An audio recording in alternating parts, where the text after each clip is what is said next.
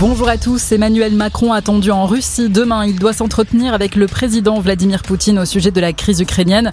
Éviter un conflit armé en privilégiant le dialogue. Ce sera la ligne de conduite du président français qui se rendra ensuite à Kiev mardi pour échanger avec le dirigeant ukrainien. Selon le renseignement américain, la Russie prépare une invasion de grande ampleur. 11 000 soldats sont déjà postés aux frontières de l'Ukraine. Fabien Roussel lance officiellement sa campagne en vue de la présidentielle. Le premier meeting du candidat communiste a lieu en ce moment à Marseille, devant 3000 participants environ.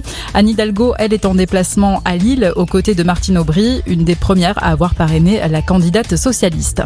Cette dirigeante d'associations féministes demande aux candidats à l'élection présidentielle un plan d'urgence avec 10 mesures ambitieuses contre les violences faites aux femmes. Elle signe une tribune parue dans le journal du dimanche et parmi les mesures proposées, 1 milliard d'euros par an pour mettre fin aux violences conjugales, le lancement d'un Grenelle de l'égalité salariale ou encore une revalorisation du congé maternité sans perte de salaire. Plus de 2000 personnes rassemblées pour une rave party à Rennes dans une zone industrielle. La fête a commencé la nuit dernière et a continué aujourd'hui. Euh, six personnes ont été prises en charge pour blessures légères et malaises. La préfecture invite les participants à se considérer comme cas contact et à se faire dépister rapidement. Le gouvernement assouplit le recours aux centrales à charbon en relevant le plafond des émissions de gaz à effet de serre.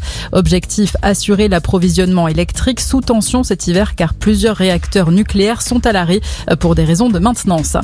Les JO de Pékin et la déception de Perrine Lafont, la française termine quatrième de la finale du ski de boss. C'était pourtant la favorite, mais elle passe à côté d'une deuxième médaille d'or olympique. C'est l'Australienne Jacara Anthony qui remporte la compétition.